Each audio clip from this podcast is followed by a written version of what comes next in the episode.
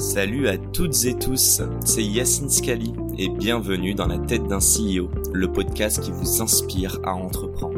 Je vous propose tous les lundis une conversation authentique avec des entrepreneurs et des figures hyper inspirantes pour, je l'espère, vous permettre à votre tour de réaliser tous vos projets et impacter notre société positivement.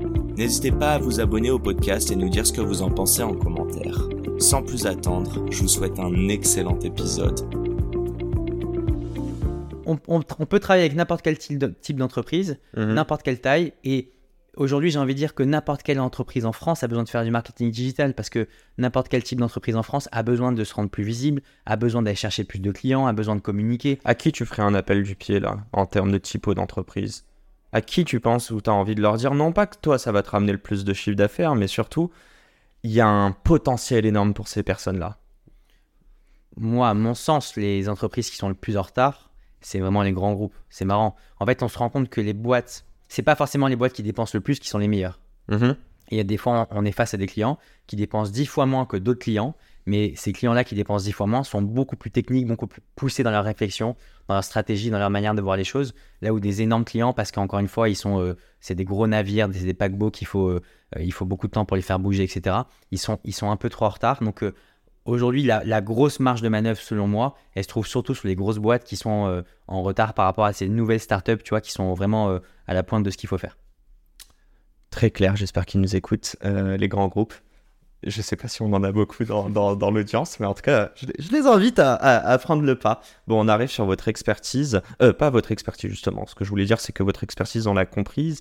Mais pour moi, une expertise, quand c'est que de la, de la donnée, tu peux t'enrichir. Donc c'est ce que je te disais, elle doit être sur Internet, etc. Bon, même si on n'est pas encore certifié, qu'on n'a pas accès à toutes les infos en détail, euh, pourquoi une boîte qui essaye de le faire à la mano tout seul, parce qu'elle peut hein, aller sur euh, Facebook, tous les réseaux, etc. Euh, pourquoi elle passerait avec vous en fait? C'est quoi votre, votre competitive advantage? Il y a plusieurs points. The accent was good, no? Very good. il, y a, plusieurs points. Le premier point, c'est que si tu gères tes campagnes tout seul et, donc tu n'es pas accompagné par une agence, tu vas pas pouvoir avoir le recul qu'une agence a de gérer X euh, clients. Donc, tu n'as pas de benchmark. Près de 200, donc tu n'as pas de benchmark. Donc, quand il se passe un truc bien à gauche ou un truc mal à gauche, tu n'as pas le learning qu'il faut pas le refaire à droite ou il faut le refaire à droite. Donc, ça, tu as en fait ce que j'appelle une intelligence collective en interne qui fait que et c'est pour ça que. connaissances. Exactement. Je, suis très à cheval sur le fait que les gens parlent beaucoup entre eux. Qui, euh, on est évidemment que dans des open space où chacun peut communiquer, chacun peut se lever et, poser une question à l'autre. Donc je pense que cette intelligence collective que tu as en agence, elle est hyper bénéfique. Deuxièmement, on a développé nous en interne des méthodologies de travail et de process. Donc je t'ai parlé d'AB testing, je t'ai parlé de, de méthodologies d'opérer les campagnes. Et donc ça, c'est des trucs qu'on a développés depuis 5 ans parce qu'on a beaucoup appris, parce qu'on a géré plus de 100 millions d'euros de budget publicitaire si tu es tout seul de ton côté, certes, tu peux apprendre en allant sur Google, sur YouTube et en, te formant, mais on a quand même un, track record qui nous permet d'avoir un peu d'avance, je pense, sur euh, des gens qui sont seuls et qui vont essayer d'apprendre d'eux-mêmes. Donc l'expérience. L'expérience. Le fait qu'on soit, deux anciens de Google, c'est quand même aussi un point euh, important parce que même si ça fait cinq ans, on a quand même des accès chez Google qui sont un peu plus avancés parce qu'on connaît encore beaucoup de monde là-bas. Euh, on sait comment la, machine marche parce qu'on y a travaillé pendant 4 ans euh, euh, chacun avec Anthony. Donc on a vu ça de l'intérieur, donc on sait exactement ce que Google attend de nous. On sait exactement sont, comment fonctionnent les campagnes, on, l'a vu également de l'intérieur. Donc mhm. ça aussi c'est un point, un point différenciant qui est important. On a, comme je l'ai dit dans notre méthodologie de travail, on arrive à obtenir de la performance. Donc on a fait une étude l'année dernière qui prouve que sur nos clients, on arrive à multiplier le ROI de nos campagnes par deux. Et on divise le coût d'acquisition de 60%. Donc ça, c'est des chiffres qui permettent de montrer que, même si c'est une moyenne, qu'en général, quand on récupère un compte euh, publicitaire, on arrive à avoir un impact qui est quand même assez notable. Donc ça, ça, c'est l'illustration de la performance et de, la compétence que tu peux avoir en interne. Et puis après, il y a un dernier point sur lequel euh, euh, on s'est aussi différencié, c'est notre niveau de service. Nous, ce qu'on a voulu avec Anthony, c'est créer une agence entre guillemets premium. Mhm. C'est-à-dire que si toi, demain, tu travailles avec nous, tu vas avoir on ne sera pas un, prestataire de service, on sera un vrai partenaire, dans le sens où tu vas avoir accès à nous un peu quand tu veux. Donc on va se voir de façon très régulière physiquement, on va avoir un call hebdomadaire, on va avoir un groupe euh, Slack ou WhatsApp et on va se parler tous les jours. Euh, on va être vraiment à ta disposition. Si le week-end, il y a une urgence, un truc à, un truc à régler, tu m'envoies un message, moi je le règle dans le week-end, il n'y a aucun problème. Donc on veut vraiment que nos clients se sentent euh, enfin sentent qu'ils ont accès à un niveau de service qui est euh, parmi les plus hauts du marché. C'est la clé aujourd'hui? Les gens ne se satisfont, se satisfassent.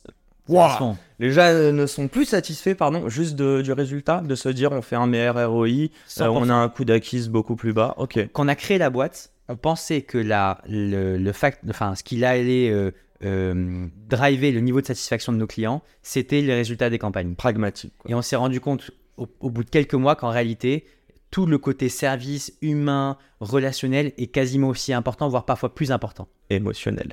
Et émotionnel, on en revient au marketing. Allez, c'est terminé ce podcast. Non, je rigole. euh, hyper clair. Euh, T'as parlé de la team, j'ai envie d'en parler juste après. J'ai juste une question. J'y pensais tout à l'heure. Vous avez quand même des ambitions de grossir. Mais est-ce qu'il n'y a pas un risque, est-ce qu'il n'y a pas un plafond de verre de perdre cette qualité de service et cette agilité si vous atteignez une certaine taille? Euh, Et là, je fais les références à Avas que tu citais tout à l'heure. Euh, je pense que cette taille-là, euh, il doit y avoir un plafond de verre, mais c'est vraiment plusieurs centaines de personnes, donc on n'y est pas du tout. Ok. Euh, on a pour ambition d'être Tu vois pas d'évolution même d'un point de vue process Tu trouves qu'il y a toujours autant de fluidité dans la team Pour l'instant, c'est toujours aussi fluide. On est encore une agence à taille humaine. et c'est tout l'intérêt d'avoir créé, de, de créer des entités séparées par service. Mhm. Donc aujourd'hui avec le SEO, demain avec d'autres entités. On a, on, a, on a pour ambition de créer d'autres services demain. Et donc du coup, en créant des entités séparées, tu as des mini data shakes, entre guillemets, tu vois, euh, qui se créent à nouveau. Et donc tu regagnes cette fluidité à nouveau. Au lieu d'intégrer des personnes dans un grand groupe, tu as euh, des petites business units qui fonctionnent de façon autonome entre elles. Et donc tu regagnes cette, euh, flexibilité au quotidien. Et donc on, on sera, enfin on espère qu'on sera environ 100 personnes d'ici 3 ans. Donc pour moi, le plafond de verre, il se trouve quand tu es vraiment euh, 400, 500, 600. Donc c'est une euh, croissance euh, enfin saine, j'ai envie de dire. Ouais, voilà, exactement. Sans lever, hein. Sans lever. Et le plus important pour nous, c'est de ne pas euh, euh, rogner sur la qualité de service qu'on apporte à nos clients. Donc c'est ça le, le- le point le plus primordial. Mhm. Et du coup, on va essayer de croître en ne perdant aucun, euh, aucun, aucune qualité dans ce que l'on apporte à nos clients. Et comme tu le dis, la flexibilité, l'humain, le, le côté qu'on soit hyper proche de nos clients, ça, il faut le conserver. Donc, euh, quitte à, ne- moins recruter ou à aller moins vite, je préfère euh, élever notre niveau de service que recruter le plus vite possible. Et c'est la fin de cet épisode. Si cet épisode vous a plu, n'hésitez pas à nous soutenir en nous mettant 5 étoiles sur les plateformes, en vous abonnant évidemment et en nous laissant des commentaires. Hâte de vous retrouver la semaine prochaine. Ciao